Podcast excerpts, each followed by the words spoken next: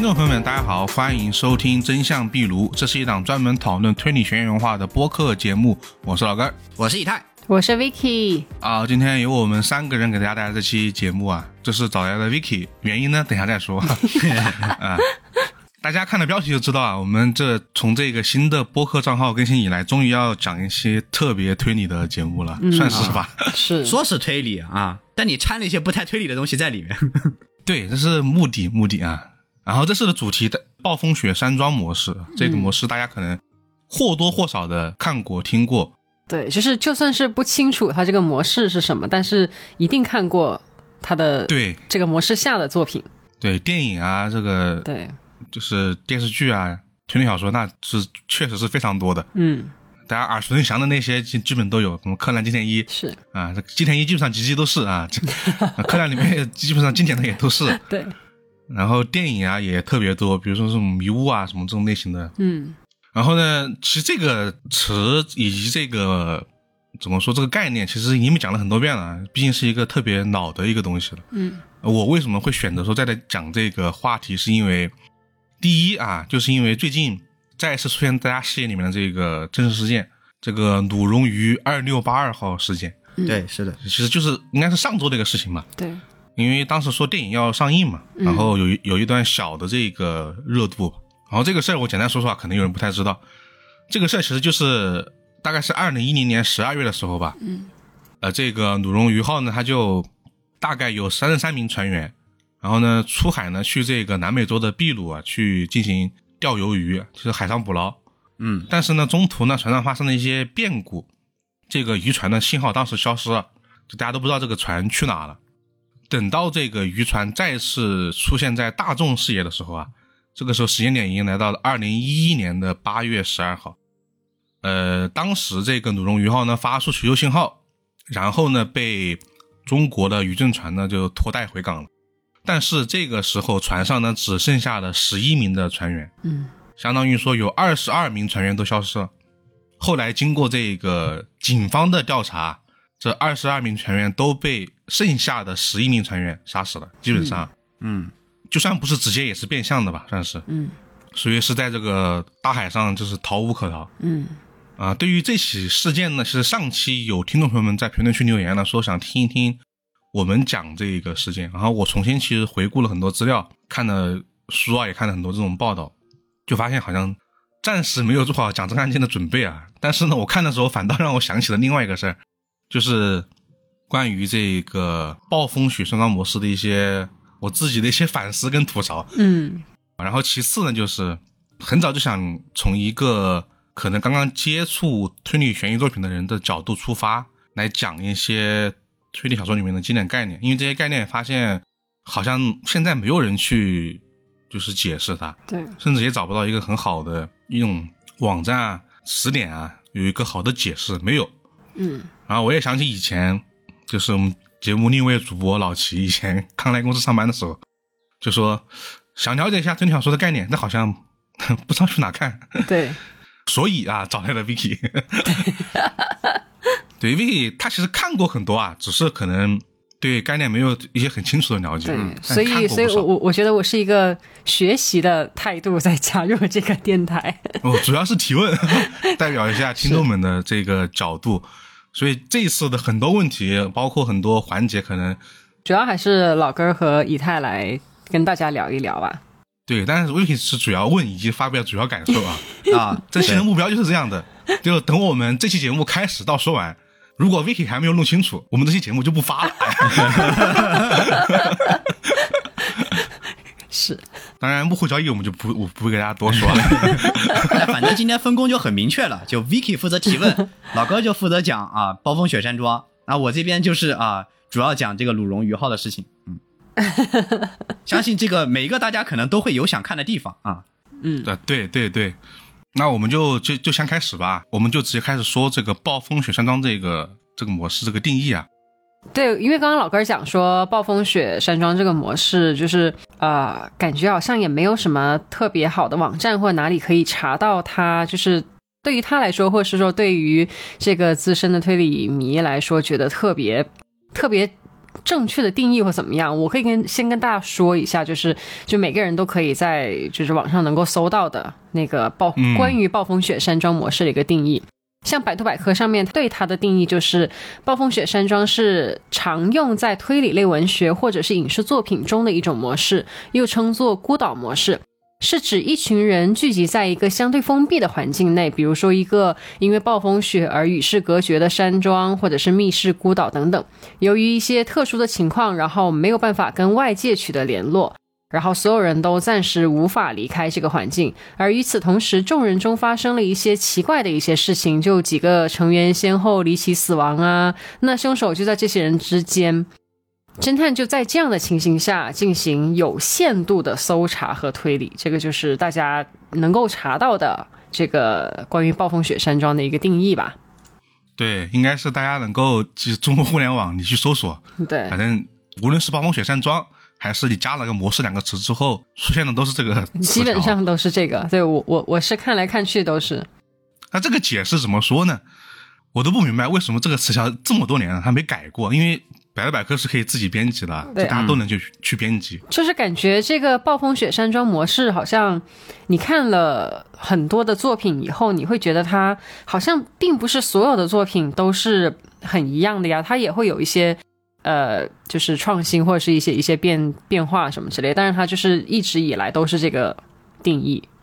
而且这个定义很奇怪的点在于，你看它这个就是它这个描述啊，他说是是指一群人聚集在一个相相对封闭的环境内，内，比如一个因为暴风雪与世隔绝的山庄或者密室孤岛等。但是呢，它最终归纳为了暴风雪山庄。你们有没有觉得奇怪？对，这这这就是为什么我之前我最早最早听说这个词的时候，我理解的就是非常字面上的意思。我就是觉得天气暴风雪，地点山庄，事件凶杀案，就满足这三点，它就是我理解的暴风雪山庄模式了。就我最早的时候，我估计可能很多就是刚接触推理或者是说没有接触过的，听到这个词条，可能跟我会是一样的反应。最早是，但我觉得这个词条就造成了很多误解。是啊，那问题就在于他这个有点就把他的整个的东西给他框限制了，对。太细了说的。对，那那跟你们自己理解的这个暴风雪山庄模式有什么不同？就觉得它太限制了。其实我很早之前有这个疑惑的时候，是因为很多人说这个模式的起源，嗯一个呢是这个艾勒里奎因的这个《仙罗连体人之谜》，嗯，一个呢是就是阿加莎莎的无人生还，是这个大家很知名嘛。对，然后我就好奇了，在于什么呢？这个仙洞连体人呢是在山上发生山火，大家出不去，嗯是吧？这个无人生还呢是在海岛上，大家都知道吧？也不是暴风雪呀，对，这俩事情都跟雪没关系啊。是是，那这个东西为什么会叫暴风雪山庄呢对？我就特别好奇，当时我上当时我就去查了一下这个这个词的起源，嗯我发现在这个简中互联网这个词你查不到起源，嗯。你不知道这个词从哪来的，就是，嗯，我甚至不知道谁取名的。查，我又去查了一下，就是当时查了一下外网这个对这个词的定义，我发现出大问题，就大家用的不是这个词，嗯。就你可能以为说“暴风山庄”这个词是直译的，然后它可能原本的词是比如说日文就是什么什么吹雪的山庄，嗯，英文可能是什什么相关的这些，village，对对对，然后你去查也查不到的，就没有这个词的存在啊！就是，嗯，无论是英语、日语，还是引进推理小说比较早的这个台湾省啊，用的词都是封闭空间。啊，哦。英语就是这个 close cycle 嘛，嗯。啊，我英语不太好，但是是这个词，大家可以，它就是很简单的字面的理解，就是封闭空间，嗯。就这个两个词，我是觉得很直观啊，就是说的是是直观，某个地方和外界的这个往来被切断了，然后呢，这个地方发生了一些事件，是。就结束了嘛。到底是谁做了这么多余的润色呀？啊，是，就我当时就是看到暴风雪山庄，你要说让我觉得啊，有什么作品是属于暴风雪山庄，那我可能会说柯南的里面的好多啊，什么什么滑雪别墅啊、雪山山庄啊什么之类，因为它有很多连题目直接就是告诉你是雪山是是什么什么，这个你会觉得啊这就是。然后包括我看那个什么电影《危情十日》，我很喜欢这部电影，然后我也觉得它就是一个暴风雪山、啊，不过我不确定它是不是啊，因为它是吗？因为他他就两个人，而且就是属于那种变态胁迫也，也没到杀人，然后所以这个我也不确定啊。我好狭隘啊！我以前不过因为后面看的多了以后，就觉得哎，他其实只是一个比喻，就像我刚刚说的，被别人多余的润色了，他没有框的那么死。就它其实是一个比较广义的模式嘛。嗯，而且我觉得什么呢？封闭空间这个词，它其实没有太多的地域的不太理解。就比如说，大家如果真的没有在那种特别大的雪，比如说那种长白山上的那种大雪天，大家可能很难理解为什么下了雪你就出不去了。嗯但这种地方就有一些生活经验的这种积累嘛。我之前是看到很多这种北方的博主以及日本的北海道的博主才知道，那下了雪那是真出不去，那不是你出去可能就面临就是死亡嘛。嗯所以这种词就有一种天然的，你好像是确实逻辑上可以理解了，但是你没有这个体验嘛。嗯但封闭空间就很直接了，你就算是，就算不是在某一个这种雪山的别墅上，你可能就在一个被封死的一个大大庄园里面，那也是暴风雪山庄嘛。是那这个模式其实就是比较广泛的是，一个使用的刊例。嗯然后我当时就很我很想知道说到底是谁 谁把这个词翻译成梦游山庄了，我就查了半天查不到，没查到。查不到，不知道，这已经是我觉得可能是不可考的一个嗯，起源了吧。然后听众朋友们有没有人知道的？到时候可以告诉我们。对我对这个很好奇，就是这个词也好，好就好在它确实也比较直观，可能一下这个他他场景就出来了。对，它就是一个，就是给你呃举了一个例子，就是类似这种概念，这种感觉。对对但是同时呢，他又把它限制了嘛 对，啊。然后你如果去外网查，他们就会告诉你，就刚刚那句话说完之后说的就是，呃，可以分为暴风雨的孤岛、暴风雪山庄，然后呢，陆地上面的孤岛，然后呢，客船、列车、飞机等等等等等等、嗯，啊。是这个陆地上的孤岛是打引号的，也就是说我刚刚说那种大型的建筑物啊，嗯可能就被封死了，什么紫禁城是吧？不能进出。嗯，呃，比如说这也是大型的这个暴风雪山庄嘛，所以我突然想到，我们当时天天开会，想到到半夜想那个精灵神捕的本子啊。嗯一开始我们啊不是为了节省成本，也是想的就只在单一的场景里面去发，就是发生这个案件什么之类的嘛。就是我们当时说不定就写了一个暴风雪山庄的一个，就最开始的时候，但是有点难哈，因为后面我们改成那个双子村嘛。那我们那个确实还是算暴风雪山庄，是因为里面不会有多的人进出了，嗯而且它我们当时设定是它它无法，就是它那个无进出途径比较隐蔽嘛，对对对，对，其实它就是一个大型的封闭的暴风雪山庄，嗯所以说这个，也就是说，大家这么多年是吧，看这个定义都是被被被这个被改过的，是 没错。我觉得是有有些有些曲解的一些定义啊，但没有那么大的问题。对，对，所以说，首先我觉得第一步，这也是为什么要做这个东西的原因，就是因为首先大家能够搜索的第一步就已经有些错误了，嗯那后面的理解，我觉得我对当时对这个词条就有了更大的疑惑。是所以说，那接下来继续还是让 V 给他说。那首先第一个，这个简单的定义都已经说的情况下，他对后面的更加细致的特征的描述还有没有问题？嗯我们就来听下一段啊，这一段也是一个稍微长一点的一个特征的描述啊。对，当然也是大家就是，不管你是看百科也好，还是看豆瓣，还是看知乎，基本上都是能够看到这接下来的关于暴风雪山庄模式的特征的描述，大家一边听可以一边和自己的脑脑袋里面的这一个对比对比一下，对，就你能查到的，基本上都说的是暴风雪山庄模式具有封闭。孤立的特点，在案件发生之后，外部干预如警察，短时间内无法介入，而且封闭环境内的条件比较有限，很多高端技术，比如说指纹识别等等，都无法使用，破案只能够依靠纯粹的推理。对于凶手而言，外部无法介入是一个优势，而且在封闭状态下也不必担心自己的目标会逃跑。成员相继遇害，会在众人中产生越来越大的恐惧，而自己又可以装作害怕死亡的受害者之一。但同时，凶手自身也无法逃脱。一旦孤立的状态被解除，凶手自然会被限定在活着的人当中。而每当一个成员遇害之后，就意味着嫌疑人的范围被缩小，幸存的人也会进一步的提高警觉。暴风雪山庄的模式下，第一个成员死后，恐惧就开始在人群中蔓延。其中几个人会同时具备作案嫌疑，但每个人又可以找到理由给自己开脱。就在破案推理的过程中，又会有人再次遇害，甚至有时遇害者就是刚刚还最有嫌疑的人。成员的相继死去会让当事者互相之间产生怀疑和猜忌，信任被逐渐打破。往日里最熟悉的朋友或搭档都开始被重新审视。随着事件的深入，遇害的人越来越多，矛盾被一点点集中到少数人的身上。这个是大家能够查到的关于暴风雪山庄模式的特征。我是边在说，我都边在吐槽，他怎么就把这个特征非常聚集的归纳在这这这这一两种模，就是这个这个形式下呢？就我心里，他我边在说的时候，我脑子里面已经在想跟他不一样的其他的作品。是，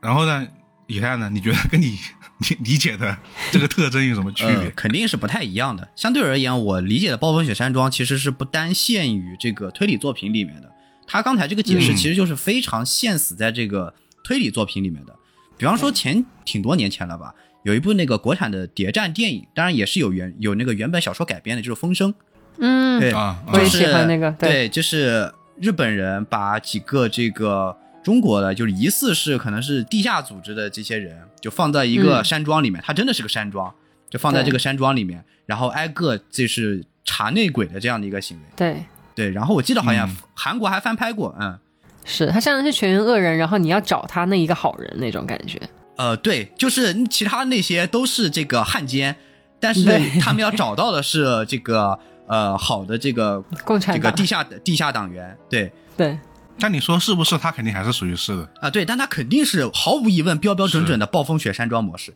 大家所有人都进不来，然后故事的格局也仅仅体现在这个抓内鬼的这个日本人，然后还有几位这个、这个伪政府的一些工作人员，以及这个爱国的这些地下工作人士，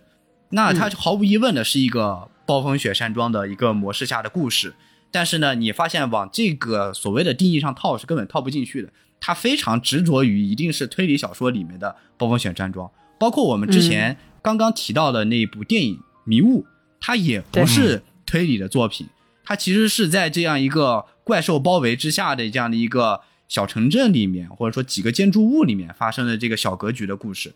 嗯，呃，包括就是在我记得主要场景就是在那个小超市里面嘛，呃、嗯呃，很明显，它也是讲这个困境之下人性的种种的这种呃矛盾的爆发，以及不同的人际之间发生的一些事情。嗯，呃，就像是一个在绝境中的小社会的感觉。那它很明显也是暴风雪山庄的模式，但它跟这个所谓的推理破案的这样一个过程也是不相符的。嗯，对，而且就算是推理小说里面的这个特征的定义，它都是不对的。因为我虽然说，我觉得它不对点在哪里，他不是在于说他说的话对不对，而在于他不是在描述这个东西的特征跟定义，他更像是在，比如说做阅读理解啊，嗯就大家就做阅读理解。这个问题是这样提问的，问的是暴风雪山庄这个模式对推理小说里面的推理对人物有什么影响？这个时候会出现这样的回答，是，或者说就是说，呃，推理小说《暴风雪山庄》它有什么的这个优势？这个时候就，会给出这样的这么一段话对啊，比如说啊，犯人他可以呃怎么怎么样，他可以连续杀人，可以伪装成受害者，嗯然后会给他造成这个恐惧的心理、人性的这种怀疑和猜忌会出现。嗯，然后呢，比如说高端技术无法进入，破案只能依靠纯粹的推理，这些东西其实都是属于是给推理带来了什么的回答，而不是说这个模式本身有什么对特点和定义的一个回答，对，嗯，属于是牛头不对马嘴的这么一个嗯，这么一个东西放在这里了。对，而且这个东西，说实话，你如果没有看过几部推理小说的，或者说《暴雪山庄》的这个作品，你看这段话其实不太能够理解的。就怎么就他可以伪装成害怕死亡的受害者之一？对对，你不看一点你怎么知道呢？对他这东西就他有点根本就是在套套他的一些作品，然后把它总结出来而已。对他有有点站在发展后的作品的基础上去回答这个问题了，就对，是这个问题。说白了，就是总结来说，我就感觉他像他就在说史交管。哎，那就是问题就在于什么呢？这段话其实是没有错的，因为这段话我很眼熟。这句话其实他是不是他自己写？他是摘了别人的话。啊这个话是谁的呢？你是新人的。啊！你觉得对于凶手而言，外部无法介入是个优势，什么之类这些是吗？这两段话都是临时新人说的话。临时行人总结了他自己的暴风雪山庄模式，应该这么说。对，这个词条的来源应该啊，我看他可能改了一点点的这个这个语法翻译怎么这种说法的问题，它就是来源于临时行人的雾月底杀人事件啊，嗯啊，封面是个白色的，大家可能不知道有没有印象。啊，挺好看的那个封面，嗯对对对，里面的暴风雪山庄讲义，当时侦探正在发表一些对东西的看法，嗯。那个时候迎来接近破案了。这个讲义本身是用来找凶手的，就是在分析凶手会怎么怎么的作案的时候，说了这么一段话，嗯。所以才才会分析说他可以伪装成害怕死亡的受害者，然后呢，他怎么怎么样这样的一些描述。当时这段话也被称为暴风雪山庄讲义，所以这个当时编辑纸条这个这位人可能就把这个东西挪过去了。但实际上这明显是对不上的嘛，别人是在分析凶手，又不是在分析暴风雪山庄是什么，就产生了这样的一个问题。所以说，笑死，对这个特征，说实话没说错，但是就是不该在这里出现，对不上 对，啊。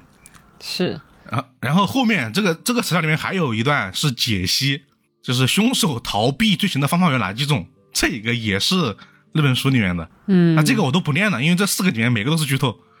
啊 对，笑死，看了之后你再去看小说，你可能还没看完你就知道他怎么做的了。啊对，他写了四个谜底，对，写了四个谜底，就更恐怖了。这个事情就，我说了这么多，那总得说说这个正确的描述应该是怎么样子的。但这个正确，我觉得也没有，确实也没有一个官方的定义啊。我是我只是找了一个，我觉得它在整体上它没有那么的限制于推理小说，嗯而且它其实就是在解释我们一开始说的这个所谓的封闭空间这四个这四个字的一个概念解释，大家可以听一听。我是从日本人对封闭空间的描述来来总结的，它这个就很简单，这个封闭空间是吧？我们或者我们常说的暴风雪山庄模式，其实就四个特征。第一个，登场人物的限制，意思就是说，因为这个封闭空间的内外的这个来往被切断，所以在这种事件发生事件的这个参与者和犯人，都在这个封闭空间的这个人群里面，其实就是人数总体是不会变化的，嗯。这是它的第一个。嗯。然后第二个，联络手段的限制，他说的是在封闭空间中可以分类为能否通过电话等工具和外部进行信息交流。狭义上的呢，就是指的是是不能通话的。嗯毕竟这个作品的起源比较早嘛，比如说一九三几年，你拖到岛上去，那肯定是不可能对，再去进行一些交流的。但是通过后来，毕竟有电话，呃，有些别的这个方式，那也存在说广义上就有了可以通过电话等工具和外部进行信息交流的一些情况。嗯这个时候就能有什么侦探啊、警察呀、可以通过遥控指挥的方式啊来调查，这都是 OK 的。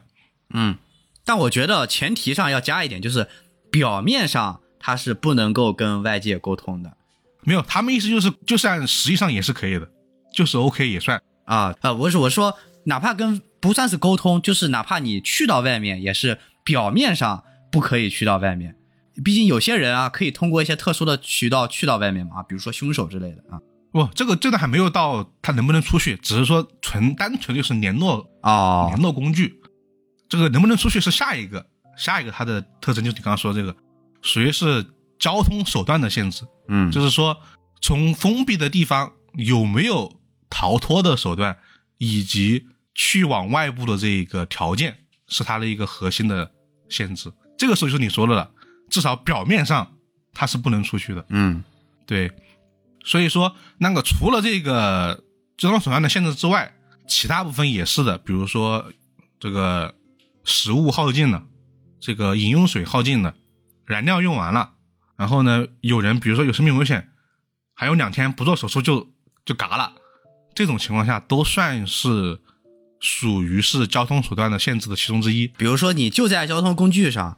就是比如说飞驰不能停下的火车，比如说你就在一辆一架飞机上，你不能没到地点嗯不能迫降，对，这也是封闭空间，而且它交通受限制啊，你就在交通工具上嘛，啊，对，你因为你肯定不可能出去的嘛，你不可能从时速三百公里的火车上跳下去嘛。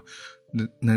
那你真要跳，那也那也没办法。那啊，飞机上就更不可能了嘛，啊，呃是，所以说这些都是属于是交通手段的限制，这是第三点。嗯第四点属于是犯罪时间的限制，他这个可能就有点针对推理小说了。他说的是在推理小说中，很多情况下，呃，可以推理出犯罪是在一定时间内进行的，也就是整体的这个故事发生的这个时间是有个限制的。比如说，船坏了，那你船修好总总会有一个时间的，比如说三天之后船就修好了，嗯那三天之内这个事件就得解决。比如说大雪，那七天之后大雪就停了，然后呢你能够出去，那这个七天就是一个时间。总之就是得有一个限制，你不可能在一个封闭空间里待待一辈子，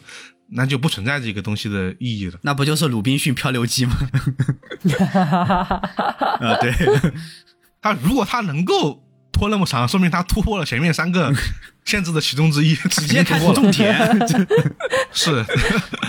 那一定没有食物的担担忧了嘛？毕竟已经在岛上这个自由生存了，就不只是星期五了，星期六、星期天都有了。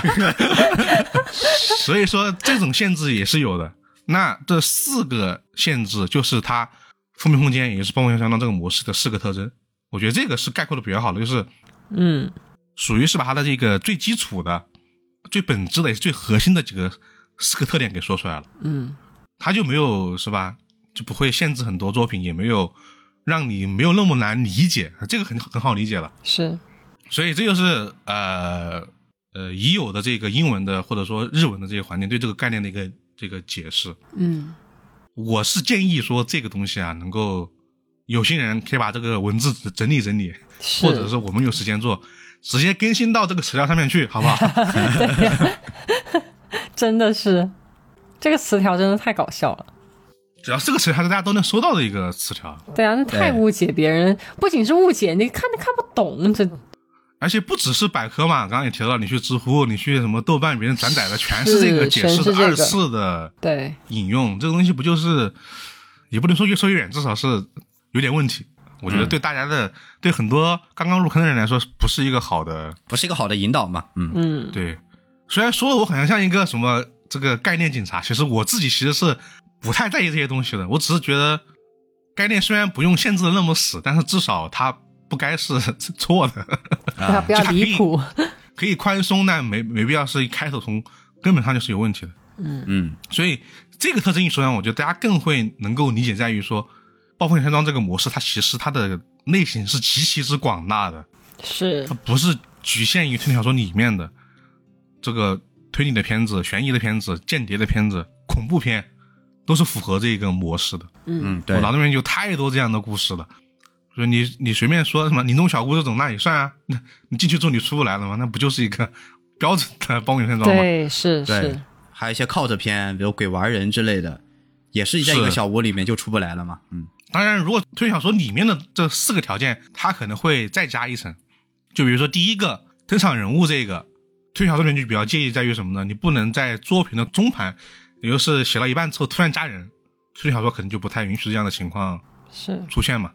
那比如说这个交通手段这一点，推理小说就比较介意什么呢？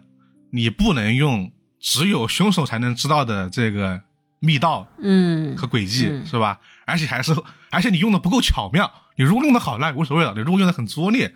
那大家都是有点不太受好评的。嗯啊，事实证明是有人用的比较巧妙的，而且他成功了。那可以巧妙嘛？啊他那个上面又套了一层大的东西，那还是不一样的。啊，对那其实就是用另外一种细分情况了。啊，我们就不要打谜语了。我 啊对我们后面会更说的。我们，然后其次呢，比如说这个犯罪时间也会有一些变化。这个封闭空间它会分为作案前是封闭的，和作案后是封闭的两种情况。这也是一个推理小说后更加细分的一个情况。但是我们这会儿不讨论啊，这太深了，有点太太上课了。咱就是简单就说这么多。嗯然后这是一个大的特征嘛。再简单说一下这个分类，一个就是这个种类了，两个，一个是人为的，比如说无人生还这种模式，就是我作为一个人，我邀请大家来来我岛上来嗯做客啊，比如说这个《利刃出鞘二》也是同样的模式嘛。啊，嗯对，玻璃洋葱嘛，嗯，对我是人为的制造了这个封闭的圈子的，封闭的这个空间的，然后说我邀请你们来了，我一开始就抱着你们不能出去的想法，我们玩一个剧本杀，我们玩一个这个推理游戏的这个心思，或者说我也是一个想复仇的这个心思，邀请你们来了，这是一个人为的造成的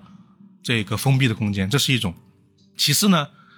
是自然环境啊，比如说这个它真的就是因为暴风雪，真的就是什么塌方了，这这是两个大的类型。但是后来有融合啊，就比如说人为的去造成这些东西的出现，然后呢，后面呢就是一种环境的分类，其实这个开头就说了，你可以是这个这个别墅山庄，也可以是孤岛，也可以是这种塌方的隧道，也可以是火车，可以是飞机，嗯甚至可以是宇宙飞船，都是 OK 的，嗯甚至在月球上也是 OK 的啊，啊这都不影响。心之继承者是吧？啊，是啊，这都是 OK 的。然后甚至还有可能，比如说这是一些规则或者是信仰上的一些原因的影响，比如说宗教信仰啊，某个宗教信仰就导致你这段时间必须在这个在这个地方度过，也是一种原因，或者是有规则，就比如说你今天在这个山庄里面，你如果三天后走了，你就拿不到这个继承的遗产了，你就拿不到这个比赛的奖金了。你又拿不到什么东西了，这也是属于一种规则的限制。但这差不多就是所有的一些分类了，可能有一些嗯更加细分的吧，但也已经属于是这个大的分支里面了。这就是基本上我们对这个百度词条的攻击就到这里。那因为有很多其实推理迷他会比较喜欢暴风雪山庄这个模式嘛，特别是就是喜欢本格推理的这一部部分人群，他就对这个模式就很情有独钟。那你们认为这个暴风雪山庄模式在就推理小说这块是带来一个什么样的乐趣呢？嗯，我就我我先说吧，然后你们你们可以补充一下。它其实首先它能够营造这个很好的悬念，就是人物限定的嘛，经典三选一，或者说五选一什么之类的，对，当就当人越死越多的时候，是吧？嗯。就比如说死到七个人，死到只剩三个人的时候，嗯，那大家总会猜这个凶手是谁嘛？是，那不得不猜嘛，这个点就是一个很大的剧情的引导点。嗯。你只要把这个点做的足够好，大家都能看下去。嗯。这个负面例子轮到你了。其实他们这个公寓就是一个暴风雪山庄，啊啊，对，哎，让让我来回忆一下，他全部都是在公寓里死的吗？呃，不完全是，他的可疑的人一定是公寓里面的人，嗯，是是，他的外部人员只有警察嗯，和他那个前夫，但是那个前夫其实也算是这个里面的人了。它是一个在关系上和在案子上封闭的一个空间。也就是说，凶手和这个被害人只有可能出现在这个公寓里。虽然说他们在空间上是自由的，能去任何地方，但是这个案子一定是在这些公寓这些住户身上发生的。的对，嗯他们是在一个封闭的关系网里面出现的案件，所以它也是相对封闭。嗯虽然说那个可能说还是有点区别，但是我只是说这种观感上是一样的。嗯不然柯南不会到现在为止都是经典三选一吧？这个东西其实实在是太好用了，人天生的好奇心是，就是你先你自己会猜，猜完之后发现只有两个人了，到底是谁呢？我很好奇，给个答案呗，那就其实就是一个很很正统的嗯 一个特点了。然后呢，那其次就是情节会比较紧凑嘛。对一般来说，我刚刚说的这个东西是有时间限制的，是有比如说对，还有三天时间，我们这个就要来人了。以前的小说里面可能就一个案子啊，两个案子啊，那这个里面啪啪啪连连环，一天一天死两个，对，三天死六个，这这种紧迫感是很强的，你不会无聊吧？你看一会儿发现就是哎又死人了，查一会儿哎又死人了，嗯，导致现在大家口味都很刁，就感觉是你没你没有反转，你没有刺激，你就 看不下去。对你在那看一个推理小说，给你搞那么多风花雪月的，看都看不下去了。现在那种感觉，然后其次呢，就是就是刚刚我们说这个，它是有里面的一些人性的猜疑的吧？嗯里面的人就会互相怀疑谁是那个真正的这个凶手，就猜不出来，那一定会有一个气氛在。那这个气氛其实我觉得算是这个推理小说这个类型比较重要的一个一个点吧。然后这算是我觉得算是比较基础的。嗯然后之后我觉得随着这个作品类型的发展，有点属于是故事之外的一些东西啊。两个一些一些我觉得好的点在于，首先人物比较精简，这种暴风雪山庄不会有太多人，是十四五个算算多了吧，就主要人物吧。那嗯，我印象中看的好像都没有超过这么多的，都没这么多。七八个算是标配了吧。嗯，再其实多一点就是已经有点考验作家的写作水准了。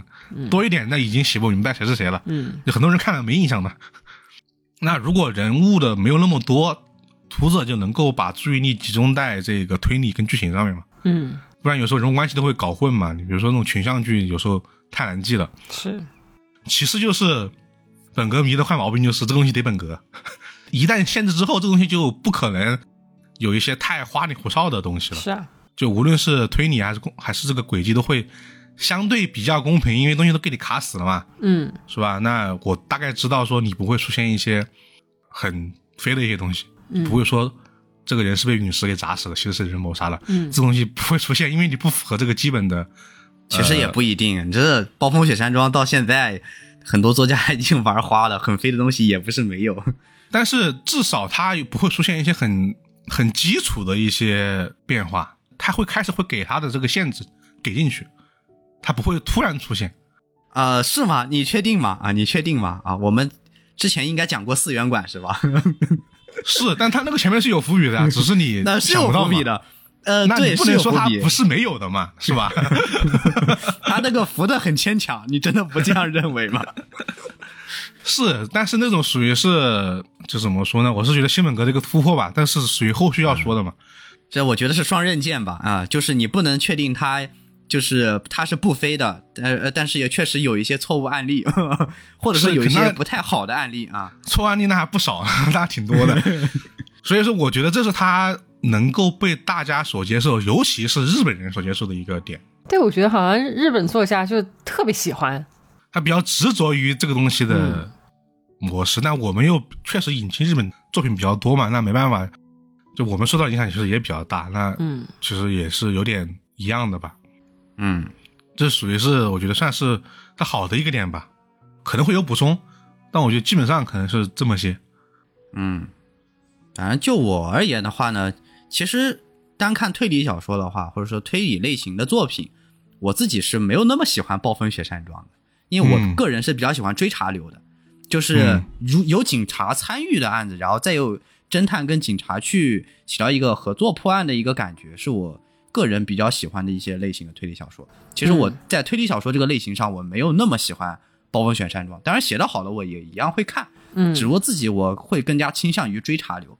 呃，那如果说要我喜欢《暴风雪山庄》的一些点的话，其实我更喜欢从非推理类的作品去聊，也就是说悬疑类的或者说是其他影视作品去聊。因为首先，《暴风雪山庄》的应用场景基本上是一群固定的人，呃，和一些固定的一些空间，也就是说。就是编剧想要去讲故事的话，他能利用的资源是非常的少的。是还蛮吃他的能力的。呃，对，所以说他想要激化这个矛盾，他就需要先去隐瞒一部分的事情，是，然后分成不同的阶段，让这些事情在这群人和这个空间里面去呃固定的爆发出来，从而把这个故事处理的更加有段落感，也能把高潮安排在合适的地方嗯啊。比如说我们刚刚提到的这个也是推理作品了，但它是影视化的，就是《利刃出鞘二：玻璃洋葱》。对嗯它其实就是把一部分的那些谜底和人物的关系先按下不表，然后在合适的时候处理出来。同样是这个房子，同样是这群人，但是在不同的阶段看，你又是完全不一样的感觉和不一样的这个故事的这个情节点。有的时候是在铺设的，然后有的时候呢，反而是把一些挖深埋在人体的一些关系和情绪爆发出来了。那它又是呈现出另外一种感觉。比如说，你去看《玻璃洋葱》开始那帮人上岛，和在最后啊女主火烧了那个呃玻璃房子之后，两拨人呈现出来状态是不一样的，就是因为中间这些跌宕起伏的情节，从而让这样一个起点到达这样的一个终点，而中间编剧能够在这种有限的资源内啊，动用自己所有的这个聪明才智去写出一幕好看的剧和好看的剧情，这是我个人觉得《暴风雪山庄》嗯令我觉得有好看的地方的这个原主要原因吧。嗯嗯。嗯，是，我也喜欢看《暴风雪山庄》的，就是影视作品什么的。就是小说，我的确是看的少一些。就这个模式下，我其实屈指可数，看的真的少。它其实更像，我就觉得广义上来说，其实更像是一个小空间的故事。它有时候对，是的，就是其实很多小成本片会选择这样的形式嘛，嗯因为它这样确实有足够多的反转嘛，也没有那么多就好莱坞里比方？说那个脑洞大开的《彗星来了》那一夜，嗯，它也是个暴风雪山庄，但它确实在这么小的格局里面、啊，这样的一个空间和人物里面就玩的那么花，那么花真的厉害。嗯对对，我觉得真的暴风雪山庄和小空间真的是给编剧去玩花的这样的一个很强的地方。但是我很遗憾的就是，很多推理小说，反正现在反正日本吧，有就很多这些推理小说就是反而把这个小空间和这个可以去玩很多花故事的一个模式去做的很城市化了，这是我自己不太满意的地方。嗯，他们做的更推理一点点嘛，我就觉得他们确实对这个概念的实际写起来还是有一些很奇怪的作品，但是大部分的人把它作为一种、呃固有的模式去写了吧。但聊的时候，其实我想到一个新的，可能在推理迷业里面这个这个模式的一个吸引点就是，就是它是和不可能犯罪结合在一起的。啊，对，就是嗯在这个小空间里面，很多杀人手法是不可能实现的，但是呢，这偏偏它就是出现了。那问题就在于说，这个人到底怎么做到的？其实这也是属于是这个模式的一个吸引的点嘛。你其实这个就和轨迹相联系了。嗯然后再细分一下啊，这个有点特殊，就是这个细分里面的无人生还的这个小说，嗯以及它带来的更细分的无人生还这个模式，就是人都死完了，都是谋杀，凶手是谁？这是一个怎么说极其具有吸引力的谜面和值得大家挑战的一个嗯东西。那不得不说，这个东西是很有吸引力的。是，嗯那无人生还、石小馆是吧，都是对这个这个模式细分的一个挑战。那这个我是觉得是能够持续不断的吸引推理作家和读者们去去写、去看的一个东西吧。是，但确实，我是觉得大家会有现在这种形式，就是因为这个东西被日本作家写的很窄之后，我们讨论其实会放在都不是推理小说里面的，是放在本格推理小说里面这个嗯 再划分一层的这个领域里面去讨论这个东西。嗯所以说，这个话头啊，就说到这个东西的缺点了。这个东西的缺点其实真的是挺多的，特别是在在本格推理小说里面嘛。因为我是觉得，其实，在最初最初的这个起点上，无论是按照李奎英还是无人阿亚塔的无人生还，其实里面的人性描述其实是挺精彩的，嗯就没有那么专注于破案和轨迹。嗯但是呢，后来就越来越专注于破案了，人好像有点就是偏向于工具了吧？那这一点就回到我们开头说的这个，我说的这个鲁东鱼号事件了，就是这个你一旦放在现实世界里面的这个真实的这个环境里面去对比的话，你就觉得他的人性啊，以及中间的这个，他才是个大头，对吧？对，而且他的同样是展现人性的变化，其实他那个有点过有点过于文学创作了，就是点是不一样的。嗯真实的让一堆人待在里面的产生的这个结果，我觉得是人都无法想象的，就是不要考验人性，嗯 不要在这个环境里面考验人性。所以这一段我们就会结合刚刚说的这个鲁中鱼号这个事件的一段，给他讲讲这个真实的暴风雪山庄它到底是会什么样的一个这个人物的一个变化吧。嗯，好，刚才也是提到了这个呃这个鲁荣鱼号嘛，然后老哥儿也是提到了他是失联之后，然后再被找到，然后出现了这个船员大规模被杀的这样的一个事件。那这个事情我们就先从这个起因开始说起吧，就是我们直接从呃检方事后我们查到的一些资料、一些调查，我们把它总结起来，告诉大家这个船上究竟大概发生了什么事情。嗯，如果要细讲的话，那其实过于复杂。你们毕竟涉及了三十多个人，然后每个人之间的关系和对话又是极其多的，我们只能大概去梳理这样的一个过程。预计要讲的话，可能要两期节目才能讲完。我个人觉得，我之前算过一下，嗯啊。好，那呃，首先在这个三十三名这个船员里头，并不是每个人都有海员证的。嗯然后呢，有相当大的一部分人其实是来这个船上打黑户，也就是说，他们没有这个相关的这个正规的劳动协议，以及他们甚至是不能出海的。他们用了一些蒙混过关的方式把这些人带出海，然后承诺以高薪的方式让他们去远洋进行这个鱿鱼的捕捞作业。嗯而然而，他们在进行了一部分这个呃作业之后啊，然后他们发现自己跟这个渔业公司签订的这个合同，跟他们之间设想是有一定出入的。嗯也就是说，在他们这个两为期两年的远洋捕捞结束之后，他们其实并不能挣得多少钱。而当时这些很多人来这艘渔的渔船上进行这个捕船作业是很缺钱的。说白了，他们就是为了这个呃保底的这个底薪，他们两年能拿到大概十几万的这样的一个钱，然后来进行这个工作的。对，但是呢，其实由于这个合同他们自己并不了解的情况下，发现他们并不能挣这么多钱，于是呢，他们就开始向这个船长啊进行这样的一个抗议。但是呢，被这个船上的一些这些正式编制的这些船员啊给进行这样的一个相对有些暴力的方式给他们劝退了。嗯这个时候呢，船上就有一些呃胆子比较大、作风比较硬的这些人啊，就代表了就是这个名叫刘贵铎的这样的一个人，他呢就联合了其他几名船员，然后呢掀起船上的一些动乱，然后呢趁机就进入这个船长室，就是劫持了当时这个船长叫做李成全，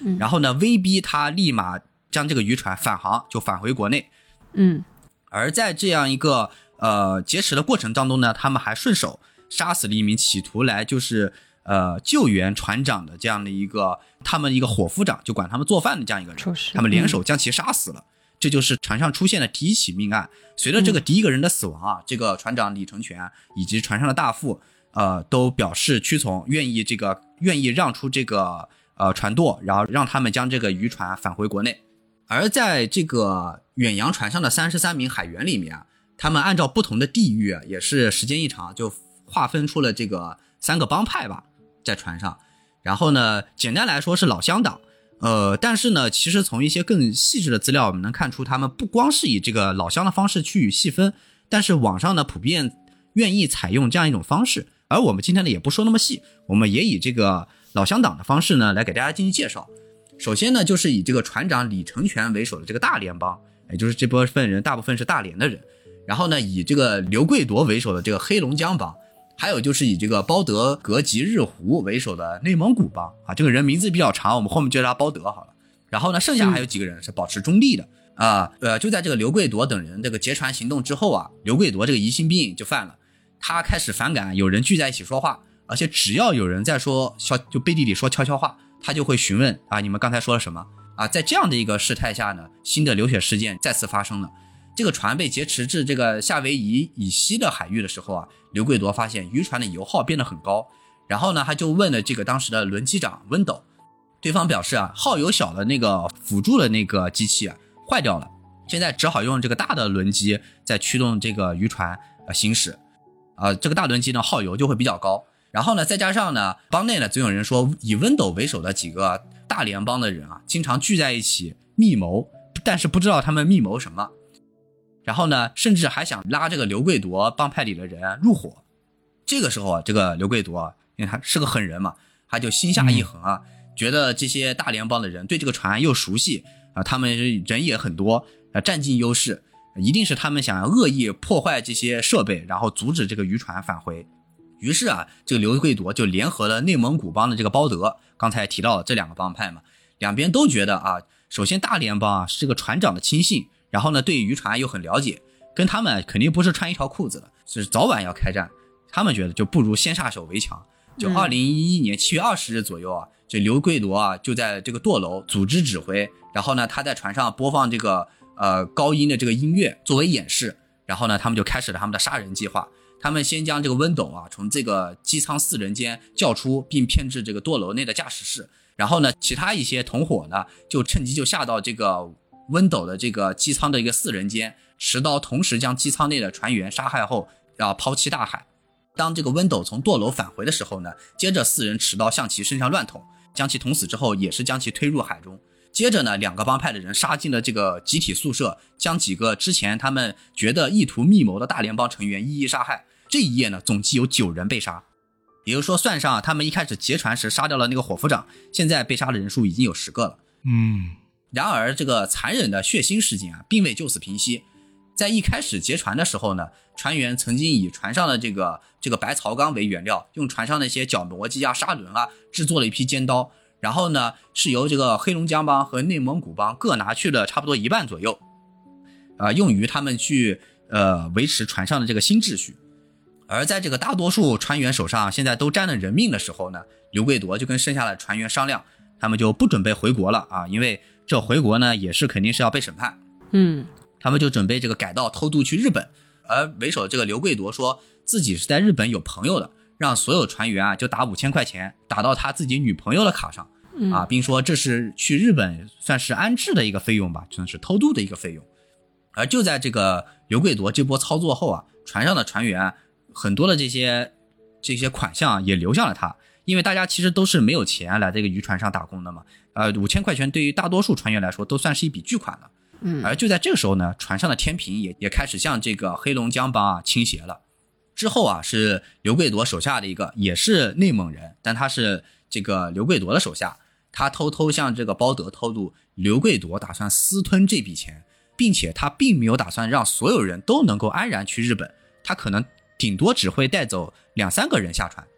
所以这就引起了这个包德的警惕，他想要先下手为强。这时呢，刘贵铎手下的另一个人叫黄金波，他也偷偷来告诉包德这个消息。包德呢就想顺势策反这个黄金波。刘贵铎这个人手又黑心又狠啊，他万一到时候去了日本一变卦不打算带你走了怎么办？但是呢，没想到黄金波啊，他是准备两头通吃，他回头就把这个包德这个话告诉了刘贵铎。对他这样的话，就是呃，黑龙江帮和这个内蒙古帮两帮火并，然后不论是哪边赢了，哎，他都是成为胜利者的那一波。嗯，所以他就是双面间谍啊，可以这么说了。呃，于是呢，这个刘贵铎知道这个消息呢，他也是个狠人嘛，他肯定也是想先下手为强，但是他更加的果断，他找到了前船长这个李成全，告诉他大连帮的人都是内蒙帮的人干掉的，现在呢，内蒙帮想杀了我们所有人，单独控制这条船，所以我们两个帮派就大联邦还剩下了几个人，我们应该联合起来，我们合伙做掉这个内蒙古帮。于是呢，李成全就决定跟剩下的大联邦的船员啊联手，一起加入，一起去干掉这个内蒙帮的人。于是，在这个二零一一年七月二十四日啊，李成全和这个刘贵铎联手把包德骗出来后，一群藏好的船员就一起杀出，然后刺死了包德，然后呢，也是把他推入大海。而剩下的五名内蒙帮成员啊，因为群龙无首，也是接连被这波人给呃杀害。在这波杀戮之后啊，危险事件也没有停止。到了这个二零一一年七月二十五日，就是第二天凌晨四点，这个船舱啊突然开始进水，呃，原来是这个船舱的总闸被打开了。而知道这个水阀呢是船上的这个大管轮叫王延龙，而此时这个王延龙已经失踪了，根本找不到。后来怀疑可能是自己投海了也说不定。就在船长和刘夺贵啊，就是组织船员抢救的时候，呃，有四名这个船员驾驶着这个船上的救生筏想要逃走，但是没想到天不遂人愿，离开没多久呢，这个救生筏它被洋流又给带回来了。这个时候呢，刘贵铎和李成全两个人就是可以说是落井下石了，他们直接朝这个木筏上扔他们钓鱿鱼使用的那个铁坠，嗯，就是很可以想象成那个大的船锚，很重很大，这个船锚就往那个救生筏上砸。然后呢，救生筏上的几个人没有办法，就只能陆续跳海。四个人中有一个人在海落海之后呢，向这个船上求救。刘贵铎呢就放了那个救生圈，就把他拉上来了。而这个时候呢，船长李成全提出，船上呢还有两个船员手上没有沾血，啊，意思就是他们手上没有背人命。所以呢，刘德贵就是指使那两个人去把这个救上来的人给杀了。那两个人为求自保呢，只好将其救生衣脱下，然后将他的手脚捆绑，并且拴上这个铁坠，沉入海底。嗯，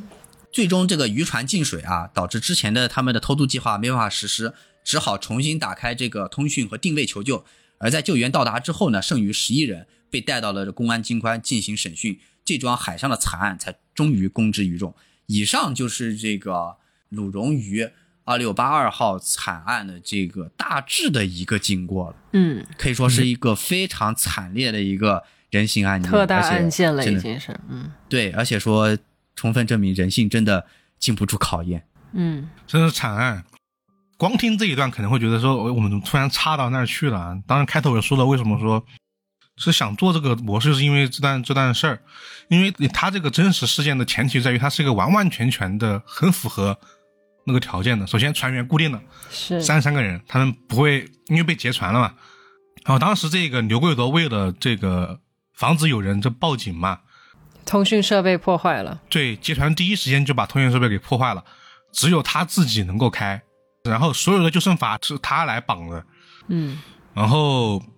交通那就不说了嘛，是在一个这个大海上，大家知道这种真正的大海上是很恐怖的，跳海必死，是。不可能活。对，他们包括是把这种救生衣都给你收收收起来了，但是就算救生衣跳下去，应该也是必死的。最后是这个时间，因为他们当时劫船第一次打算，就是在杀第一个人之前，是准备直接开回中国这个渔船公司，然后呢去跟他们打官司的。嗯、是，对，是的，当时这个第一起争夺之后就杀了人嘛，后面有刚刚以下说的这些这这么多些事儿。最开始这个行程是一个半月，也就是四十五天，但其实从他们这个第一次杀人到这个最终沉船只只有一个月的时间。嗯，所以他们明确的知道，就是自己多少天之后就能够抵达这个中国的境内了。他们知道这个时间限制了，真是一个完完全全的真实的暴暴风雪山庄。嗯，但他之后的发展是你你是无法想象的。对，但是其实整个后面发展就更像大逃杀了啊！对对，是，对，这个组织的小团体，然后团体之间相互的猜忌，嗯，然后大部分的这些杀戮行为都是因为相互之间的不信任和猜忌造成的。对，就包括最后一个求求生的那个人，他不是也是想要就是想要想要就是归顺嘛，可以这么说吗？想要归顺，但是不给他这个机会嘛，就说啊，那那两个人还没有沾血，那你你你来练练手或者怎么着，你你就把这个人说白了。他们也是因为猜忌那两个人嘛，因为他们手上没有沾血，他们是完全是游离于事件之外的。一旦他们上岸，那两个人是可以呃自由自在，而且可以把他们所做的事情全都供出来。对对，当时是一旦为了串供他们拉他们入伙，对，一旦拉他们入伙，他们也就手上沾了人命，他们就能够跟他们就是沆瀣一气嘛。对，嗯是其实其实这在里面还有更细节在于，他甚至不是那个人强迫的，是他们自愿的。你说那啊两个人吗？对，他说让我杀个人，真的因为他怕吗？死。就是没有，你要想，你你这个时候在这个环境里面，如果你没有杀人的话，你就会成为他们的你很可能会被杀。嗯对面，可能会你会成为啊下一个，是是是所以他们会要求说，他们当时的记录里面说，他们多次找刘贵夺说让我加入你们，他愿意动手，愿意杀人，但是他也是这种情况下的一些极端的选择啊，所以说这是这还是人性最恐怖的地方，在于你你不知道自己会变成什么样子，嗯，这其实有一种，其实就在于什么呢？我是觉得，在一个封闭的空间里面出现杀人事件之后，人的恐惧是很夸张的大的。嗯嗯，因为一旦死了一个人之后，他们包括刘贵夺一开始他第二次组织的这大规模的这个杀戮，就大联邦的杀戮，他们其实也是觉得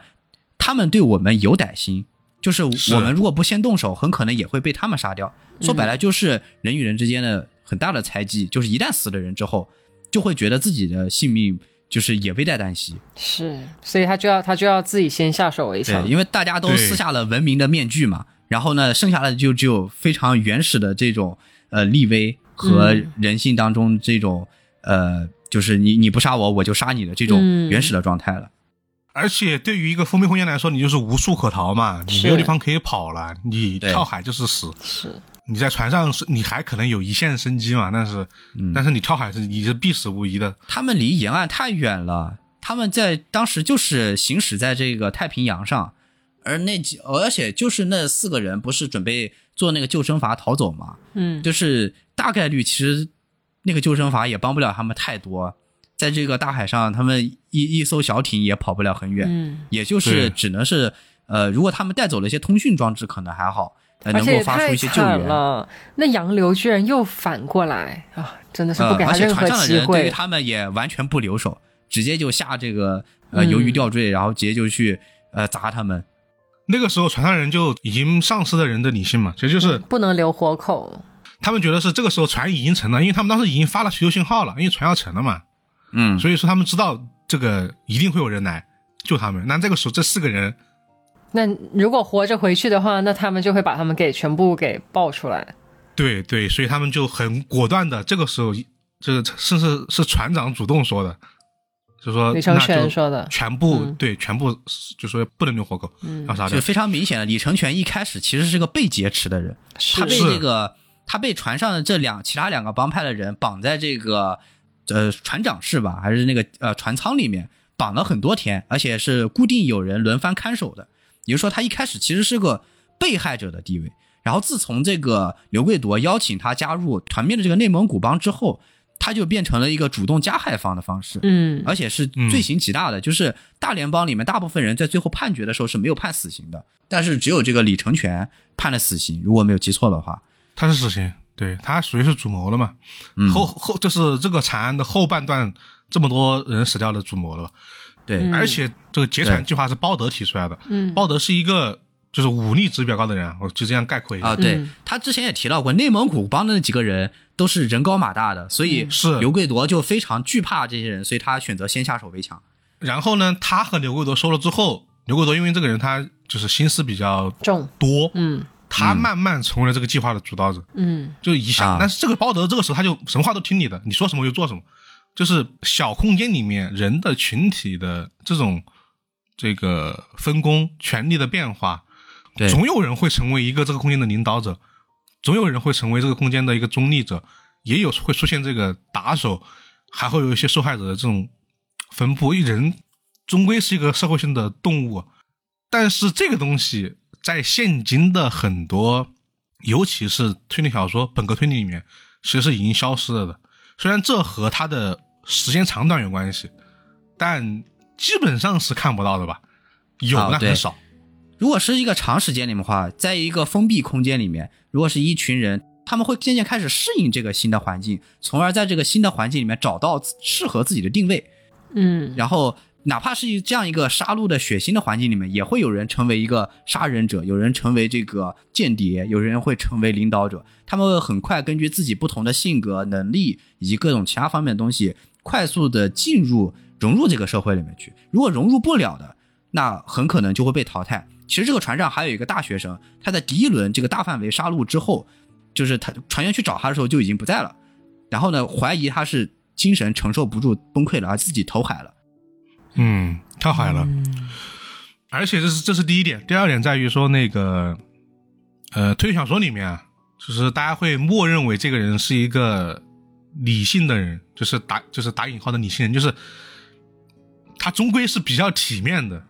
就比如说，我们就随便回想一起金田一或者柯南的案子，当这个地方出现了一个这个死者之后嘛，大家第一选择是吧？各回各家，锁好房门，嗯啊，然后等待第二天的出现。然后死了死了第二个人之后呢，他们居然依然如此，甚至不两个人住一间。但实际上是人不可能会保持如此的所谓是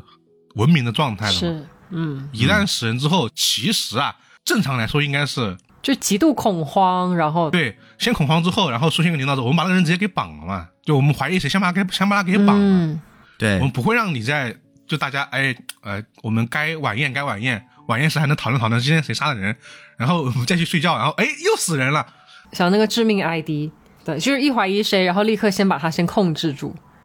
嗯，对，这样弄之后，很多本格推小说可能写不下去了吧？嗯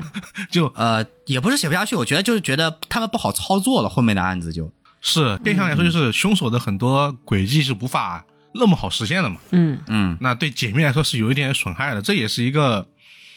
虽然说我是觉得说不能强求他有啊，毕竟他已经其实是一种新的东西了，但有时候缺少了确实就是差点意思。嗯。但现在有一些作品会刻意的绕开这一点，比如说他会留一个空隙，就是说是有外人有有外人进来的可能，或者说是是有别的什么情况将那个人杀死，就是不能推定是这个在这个封闭空间内的人，呃呃人为的将其杀害的，就是他们嗯，很多些小说现在在做一些比较圆滑的这些东西，就尽量降低这个封闭空间内的这种恐惧感。是，基本上来说，我是觉得推理小说里面的暴风雪山庄所描述的人性，其实是另外一种人性，而不是我们刚说这种比较更加真实和野蛮的、失去了文明外衣的一种人性，其实不太一样。他可能还是为了作品的完善度，所以多少是会少一些，就是所谓的就是很真实的这种状态。嗯，他为了那个可看性更强一些。总结上来说，我觉得就是它越来越像推理小说里面的童话世界的概念，就是对，它成为了一种故事模式里面的幻想中的故事概念，嗯而不是一个偏现实的故事概念。所以说，这就造成了大家看是会就是会去吐槽吧，说哎，这个人怎么怎么就不跑啊？哎，这个人怎么就 不反抗之类的。哦对反抗，或者三个人我们我们至少报个团嘛，是吧？我们不能两个人一起出去嘛，跟凶手单独半夜十二点聊天这种对 这种情况，我就不这种事我们就不要做了。是这种吐槽，你如果看视频，比如说我们以前做节目，很多人会发这样的弹幕嘛。嗯那这个时候就是因为有一个理解上的差别，就是这个时候的这种故事，或者我们读了一些日本的小说或者国产的小说，它就已经成为一种非现实的童话世界。嗯但是很多人提出问题的眼光是基于一个现实的规则去讨论的。当然，这个讨论是没有问题的，是正常的，是也是 OK 的。嗯，其实就感觉是暴风雪山庄这个模式渐渐变成了很多一些写推理甚至本格推理的一些作家取巧的一种模式，就是更方便的去对实现我这个轨迹。是、嗯是，而且这种方面还不是作家单独单一的，而且是是作家跟读者之间两个人互相慢慢形成的一种打引号的默契。嗯嗯，就是你这样写，我确实，哎，我也爱吃这套是是，嗯，就是大师们写的作品确实好看，没办法，精彩作品太多了。是，这个双曲线啊这种，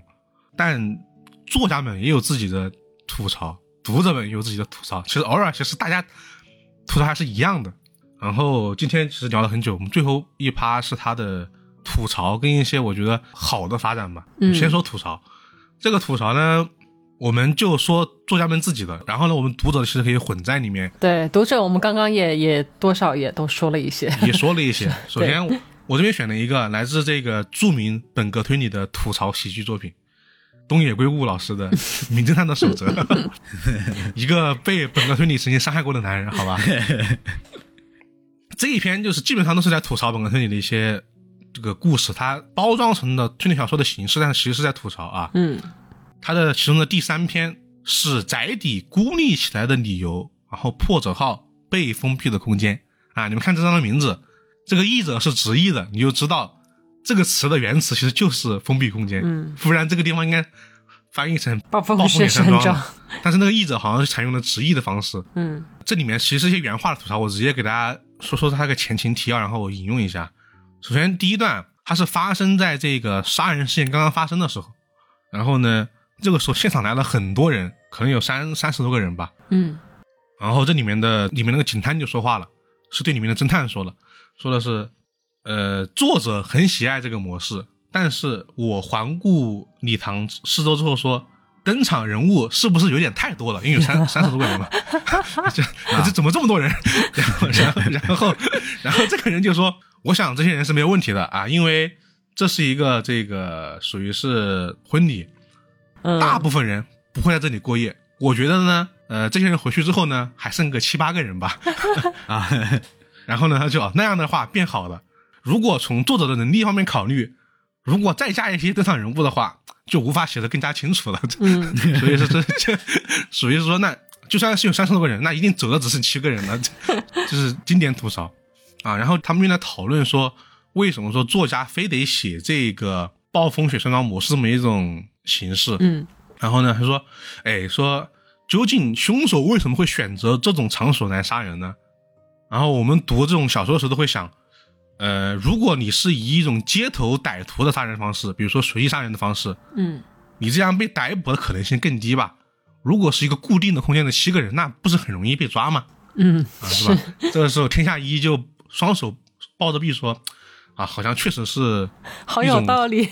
毫无遮掩的杀人方法呢，就凶手好像并不考虑自己会被抓的。然后这个时候就说说，所以很讨厌那些故事，一切全都是不自然的、空想的、描述的人工世界啊，这是他话说的还挺重的。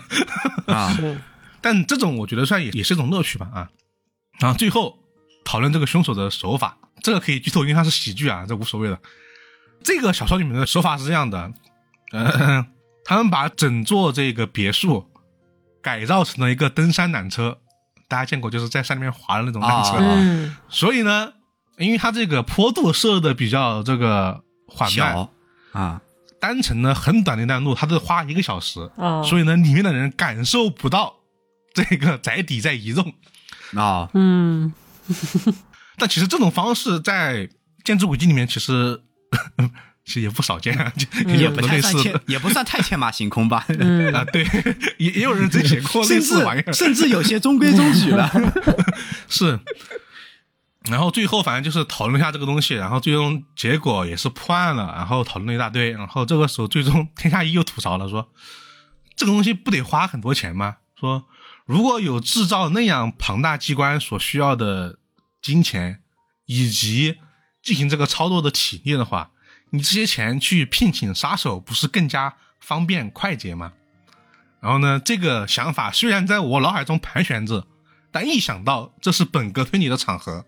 我就觉得我不能说出这样的话来。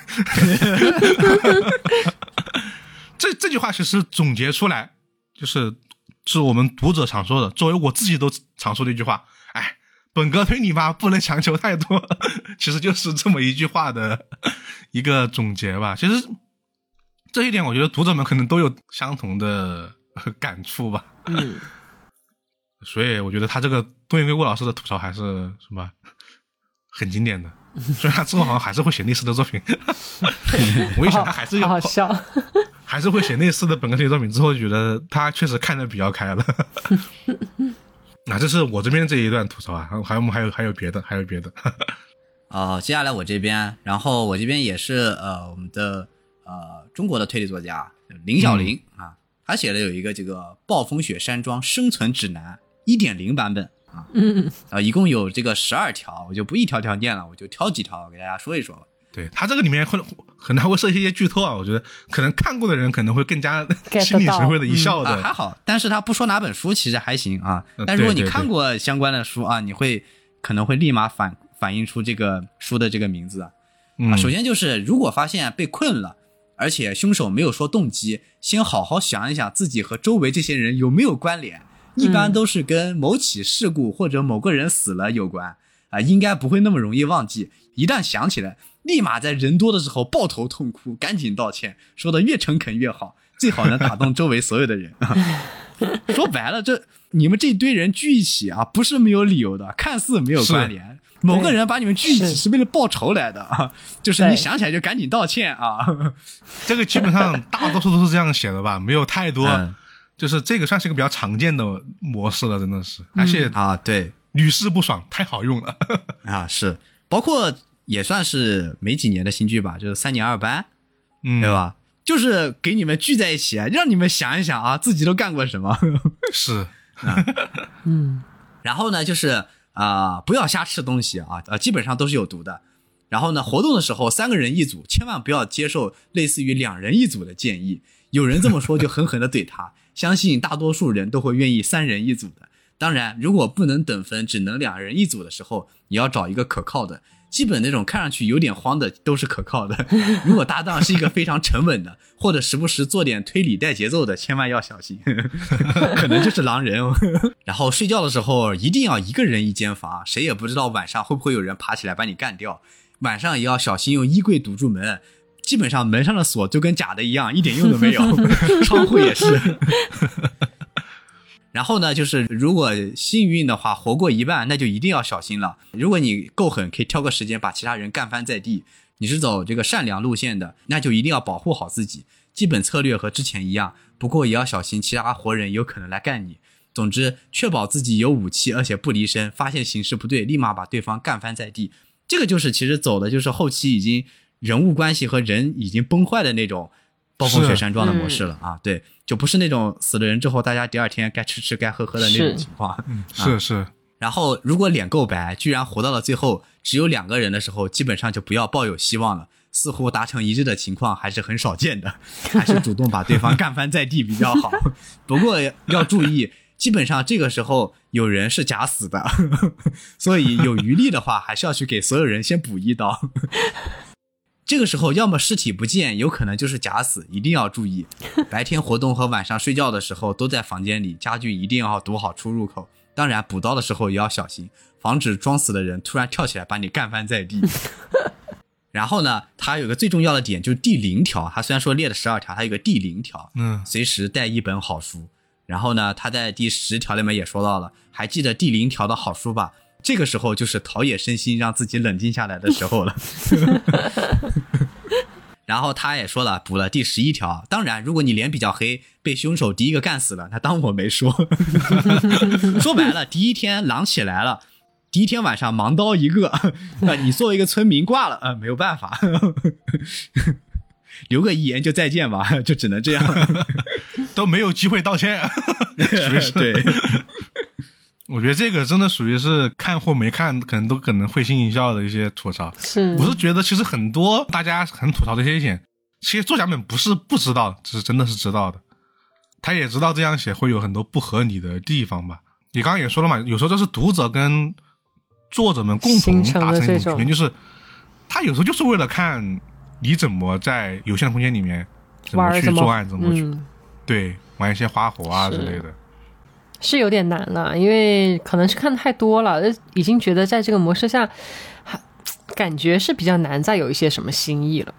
感觉不论是对它这个定义，还是说是对这个已经有的各种作品呈现，感觉都已经这个模式已经比较成熟和完善了，对，它是就是因为太完善了，太成熟，它已经成为了一种，就可以直接套进去了，所以就很难再有花儿嘛。对对对对，很多反转都能够猜到了，比如说嗯刚才说的那个，就是突然诈尸嘛，就是嗯大部分的作品里面都会出现，就是你以为他死了，但其实他没死的情节，好像大部分的推暴风雪山庄作品都会有啊这样的一个东西作为反转而出现。但如果出现多次之后，大家都会有这种这这个防范在这里，比如说这个人尸体找不到了，比如说怀疑他死了，或者说一些其他情况，就反正是没有确认到他的尸体的一些很具体的情况，大家就认为他死了。比如说他出现了一些身体的一些部件，嗯没有出现完整的尸体，呃，最后他这个人都会莫名其妙的就归来了，嗯，然后就是。活生生的站在你面前，然后告诉你啊，就都是我干掉的。对，啊，这这但是这看多了到是这里没意思，对就不会觉得很惊喜了。对，而且就是因为这样啊，大家看的越多，导致作家的这个思路就是我我要怎么超出你的想象，嗯让你意想不到嘛，所以我就不会把心思放在是这个模式为什么合理的，我想的是我怎么让你们猜不到，所以那我一定就是在那方面去努力了。对，那越那样的话，这个模式本身它又会成为一种基础的大家默认的这一个形式跟走向嘛。嗯。但是啊，我觉得最近其实这几年还是有很多在尝试去突破，呃、突破这个东西的作品的。我自己比较喜欢的是这个寄生川红的《诗人庄》嗯《诗人庄谜案》，我觉得它好就好在，首先他的思路也是一样的，他想的就是我是写给推理迷看的，但我也不是写给你们看的，所以我会从头到尾给你开始解释什么是暴风雪山庄，嗯。他真的会解释的。其次就是因为他把这个东西跟他的故事合在一起了，就大家知道这个案子它是和丧尸合在一起的嘛，对，但他又不是把这个东西，他不是把丧尸等同于暴风雪啊、暴风雨啊这种东西，他是成为他故事的一个很关键的一环吧去写的。他也是在思考这个东西的模式，嗯我觉得这种也算是他们自己的一个一个一个变化吧。嗯但这样的小说，我是觉得，呃，有，然后但也不会特别多，大部分的可能还是当时用固有的模式去写吧。那这个东西就和很多科幻、很多武侠、很多爱情小说一样，我觉得本身没有什么问题，它已经发展成这个样子了，只是，只是我是觉得，无论是看还是写的时候，愿意多想还是可以多想一点。那感觉今天说了这么久，不知道有没有说清楚啊，Vicky，我们能不能发就靠你了。可以，哎呀，其实我也还是懂一些的。是啊，我就我就说，Vicky 其实是看过很多了，对，就是就是，其实呃，你要说对它的定义和它的特性什么这些东西，我可能是没办法去列出那么一二三，但是我也是觉得我在百度百科上看到了这些东西，我是越看越迷糊。我觉得嗯，不应该吧，反正就是聊完了以后，这一期就是更加明确了哦，那我的想法是没错的，是，嗯，其实也是借这个机会给大家重新解释一下这些概念。是不要误导了别人。对，除了这个之后，我们可能还会说些其他的，嗯，不确定这个东西有多少人愿意听吧。大家可能觉得东西也是比较，我觉得，就比如说，像是对我这种程度就，就是，呃，我是影视作品看的多一些吧，然后推理小说我看的比较少，真的很少。你要你你要说让我推荐暴风雪山庄模式的小说的话，我可能会推荐《紧闭的门扉》，因为因为前提是因为我喜欢倒叙推理，所以说我就觉得，哎，这个结合我我个人比较喜欢，就是在这个模式下的，然后我还能找到另外一个我喜欢的点，然后这样结合的话，那我就觉得，哎，如果也有喜欢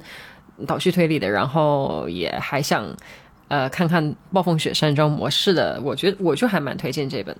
然后像今天的电台，对于我这种程度来说，我就觉得哎是还蛮还蛮有意义的吧，因为本来我可能像老齐一样，哎也想要了解一下。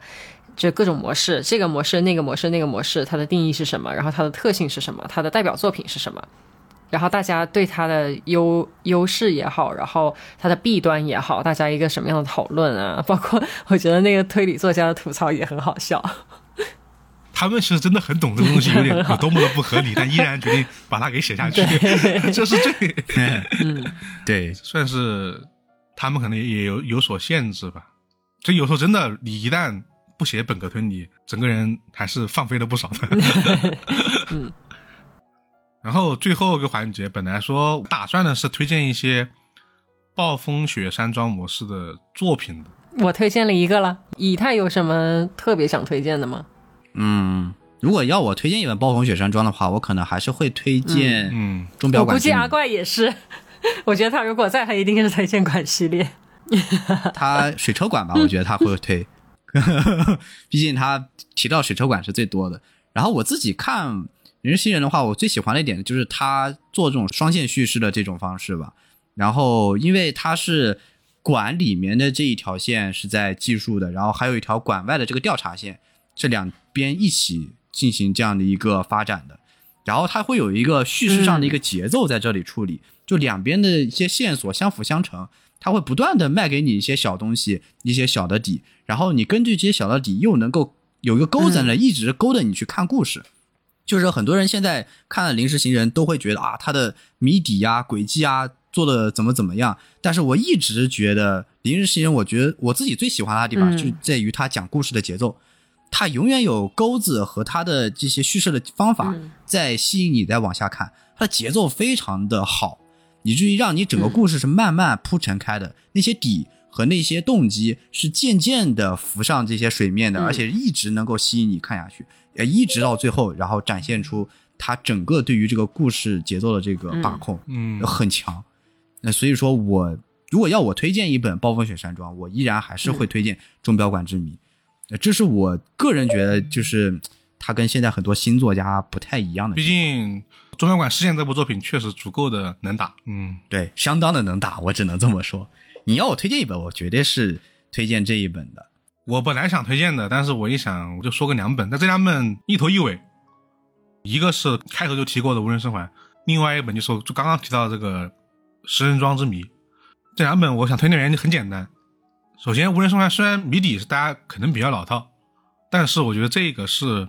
没那么容易让大家意识到是暴风雪山庄的暴风雪山庄，它做的很舒服，就没那么刻意，嗯它很自然的达成这个这个这个结果。嗯对，然后诗人庄，诗人庄，我就觉得是在已有了这么多年的暴风雪山庄的模式的这么一个作品基础之上吧，他重新把这个东西的形成原因做的又很丝滑，很甚至成为另外一种类型故事的的一个点。就是你如果不把它当成推理小说看，你就当成一个丧尸片看，也是没什么问题的一个形成原因。我觉得这个算是一个突破吧，算是一个总结，或者说它也是，我是觉得如果是一个非推理读者来看的话，也是一本很自然的暴风雪山庄。嗯所以说，这是我就嗯推荐了两个一头一尾吧。嗯对这个一些冷门的我们就不说了，因为这个冷门的，就是有点，我就怕推着推着就成了这个本格推理迷的 狂欢了。嗯。如果说你就是纯粹它的亮点就是暴风雪山庄，那它势必就会很本格，那可能就只有本格推理迷会特别的喜欢。那如果你不那么喜欢本格的，它可能就好像你说诗人庄或什么一样，它一定要有一个其他的除开暴风雪模式，它依旧有的亮点在。对，其他的就有点像是它的亮点，其实是在其他地方。嗯它确实是暴风雪山庄的模式，但它的亮点其实不在于这儿，它是它的故事的一个最基本的点。是，然后，但它的看点其实在是在别墅。那我就觉得那样的作品可能没有足够的一个代表性，那样的作品太多了。你说日本是这个的，同样又是其他明面的作品，真的很多很多。嗯啊、太多了。但其实就是暴风雪山庄已经不作为一个他作品里的亮点出现了。说白了就是有这么个场景，但是呢，其实它整个的故事的核心的一些叙事节奏，还有人物的一些关系，其实并没有按照应该是暴风雪山庄的一个东西去走。这就是现在就是它很本格嘛，说白了就是我说的亮点还是在轨迹啊，以及在这个犯人的这个寻找上面。其实暴风雪山庄有没有只是方便他去营造侦探舞舞台的一个工具而已了，就本身没有办法作为亮点去呈现了。这样的作品就是没那么多了，少了，但是有，但是这样呢，我们觉得就是说，就是没必要特别强调。所以说，这期节目做完之后，我自己想得到的一个结果就是说，这个东西以后大家再看到、再想起来，它就是一个舞台，就是一个迪士尼的童话世界的东西。嗯它偶尔会有变化，可以因为这个变化去看，但有时候也不用过度的拘泥于这个这个东西。嗯呃，你强调也没用了。然后你想看就看，对，就是这么一个答案吧，我自己的一个答案吧。嗯，怎么说？这期节目应该就其实就讲到这儿了吧？差不多了。对，大家有什么想说的，也可以在评论区告诉我们，特别是你们对这个模式的吐槽啊，你们想推荐的一些作品 是都可以跟我们聊一聊。另外就是我想问问大家有有没有一些自己很想了解的一些是推理黑话，大家经常说，但是你好像确实好像又没有太明白，嗯，那是一个什么东西的一个一个词。想听我们深入聊一聊的，对，然后我们可以在评论区告诉我们，然后我们就是看能不能再给大家做后边的一期节目。我个人还是想把这个系列往后做的，能够多做几个这个这个类似的这么一期节目。当然，具体的形式可能会有变化，但还是想多聊聊，就是这样啊。当然不知道这不知道这期播放量会怎么样，我个人不抱太大的 这个这个 标题起好一点。对标标题起好一点，我到时候唬人一点，好吧？啊，另外大家有心的人啊，我自己不知道有没有空去整理啊，把这个百度词条啊给它改了啊，赶紧给它换了吧。谁来编辑一下？谁来编辑一下？就是这个问题实在是有点，就是方向有点不太对劲啊。是啊方向有点不太对。做完这期节目，我都有点气愤了，怎么回事当然，不？要在我们节目上线之后马上改，我怕后面听到人发现，哎，不对呀、上面说的跟我们跟我们说的是一样的。我们到时候先截个图放在我们这个时间轴里面，证明它本来就是写的是这样子的。好了，以上就是我们这一期关于暴风雪山庄模式的全部内容了。大家呃可以去各大平台订阅我们这项必读的节目，也欢迎去就是关注我们这个微博啊。接下来就是我们的读评论环节啊，我们这个读评论读的是我们上一期这个日本昭和三大悬案之首这期节目的评论，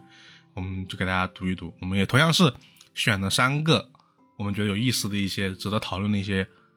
这个内容吧。好，这个第一个来自于我们这个哔哩哔哩账号下面的一个用户，他的 ID 叫维克瓦罗伊斯啊，他的这个评论内容是这样的，他说这个案子我最好奇的是钱去哪里了，如果有追查钱的号码的话，为什么什么消息都没有？还是说日本那边没有钱的编号？这个事儿，这个事儿其实上次我们有简单说一下，可能说的不是特别多吧。首先涉及到钱，肯定都是有编号的，不然大家不能造假了嘛，这不是？查不到原因是因为第一，那个钱里面不是所有的钱都是连号钱，只有大额的钞票是连号钱，但是大额钞票确实没有查到有人使用的踪迹。嗯其次是在那个呃时代，或者说在当年查钱的编号不是那么好查的，对他他有很多方法可以把这个东西给给避过去。最后就是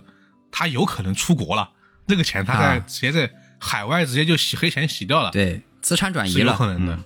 对他不是属于说警方已经知道行踪，然后呢可以监控他出不出国，是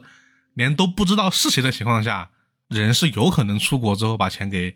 洗掉直接。用掉了啊，对，换掉了，就是有可能的。毕竟那个时候日本是属于这个国力上升期，我们在那期节目里也说过了，它的经济处在这个腾飞的前沿。它这个时候出国，日日元本身的这个购买力，然后他呃一些其他的一些渠道是有办法，是有一些应该是有一些办法做到的。嗯，对，最重要的就是它不是那种绑架事件，是警察已经准备好的全部连号钱，它只是其中的部分钱是连号钱，嗯对所以他这也为他的后面的处理省去了很多工序。嗯毕竟是一个昭和时期的，还是比较早期的案子，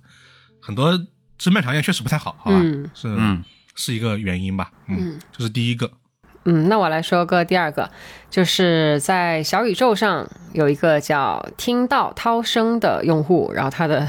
那个评论是，他是在那个说那个蒙太奇画像的那个地方，他有有留言说这一点，大家可以想一下，网上那些把陈冠希一点一点 变成赵本山的动图，连续的细微变化，很可能就造成巨大巨大的误差。这个也太有画面感了，这举例举的非常的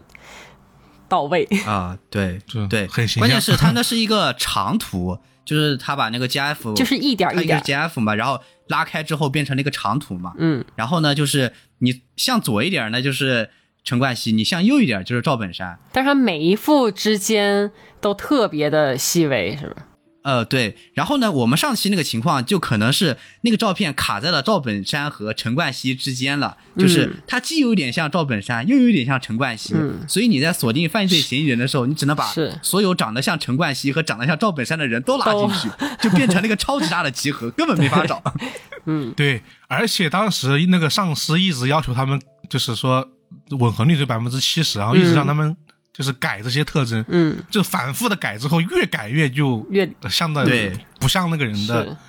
对他甚至不光像赵本山、陈冠希，他甚至都有可能像刘德华、像周杰伦，人越来越多。就是有那个脸型的人可能都挺像的，所以就导致最终筛塔有十一万人嗯，很像，就就 是一个很形象的比喻吧，是。我觉得挺有意思。的。嗯，好，我这边也是一个来自这个小宇宙的朋友啊，他叫做这个阿拉拉，昵称昵称不符合规定啊，他是说当年民风好淳朴啊，看到警察就言听计从。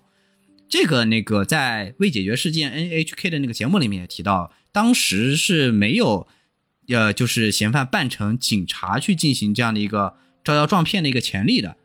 所以说也是看似很天马行空的计划能够成功的一个基础的点。因为当时警察这个身份在民间还是，呃，就单是这个形象就是比较有这样的一个威信和公信力在这里的，所以嗯银行职员可能四个人里面没有想过去啊、呃仔细的检查一下他的摩托车啊，甚至要求他出示一下证件这样的一个情况，就导致他的这样的一个犯罪能够得以顺利的进行，嗯啊这也是一个比较重要的点了。嗯，嗯有一个时代的局限性在这里。对对对，而且我觉得这个东西是现在依然存在的，是因为什么呢？就大家知道，就是从前就很也应该也没有太久吧，兴起这种新型诈骗嘛，那他就是扮成这种国家 公务人员，说你参与洗钱啦，啊，赵姐，赵姐就被就被那个了人人家直接就给他打视频电话，然后他就是穿的对啊警服，就穿着哦，警服嘛。嗯但其实是其实那些东西是有是有问题的，只是看着很像。嗯然后他会告诉你，他会报出你的身份证号，然后报出你银行卡号，嗯然后说你参与洗钱了，怎么怎么样。那其实这就是一个当时突然出现的时候，谁能想到骗子敢装成这种人是。来骗你的钱呢？人就就算在这就算在这个年代，赵姐都是输了输输了那个叫什么验证码了，只不过是对方那个警察呢没看着，他说你再输一遍，赵姐说嗯不对，这不对劲，然后那个时候他才那个，不然意识到，对，不然他那钱就没了，那个假警察所以。这个东西第一次出现的时候，它就是有一点很难去改变自己的这个这对认知或是印象的以以第一反应是因为你觉得转得不过来，犯罪分子没那么牛逼吧？怎么还能这对这这也能？敢？想都想不到，主要是对，就大家还是多多警惕诈骗啊，装一下这个反诈中心。对 国家反诈中心 APP。好，那以上就是我们这次的三条评论了啊。这一次的我们也很期待大家的留言啊。嗯，然后以上就是这期节目的全部内容了。然后我们呢，下期节目再见。我是老根，我是一泰，我是 Vicky，大家拜拜。拜拜，拜拜。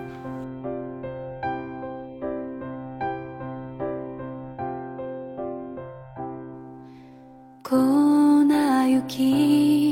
舞う季節はいつもす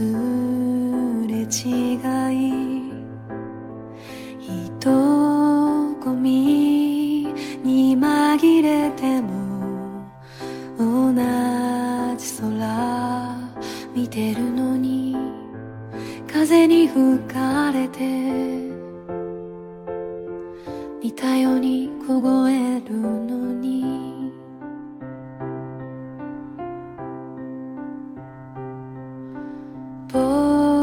僕は君のすべてなど知ってはいないだろう。それでも一億人から君を見つけたよ。根拠はないけど本気で思って細な言い合いもなくてララライララライ同じ時間を。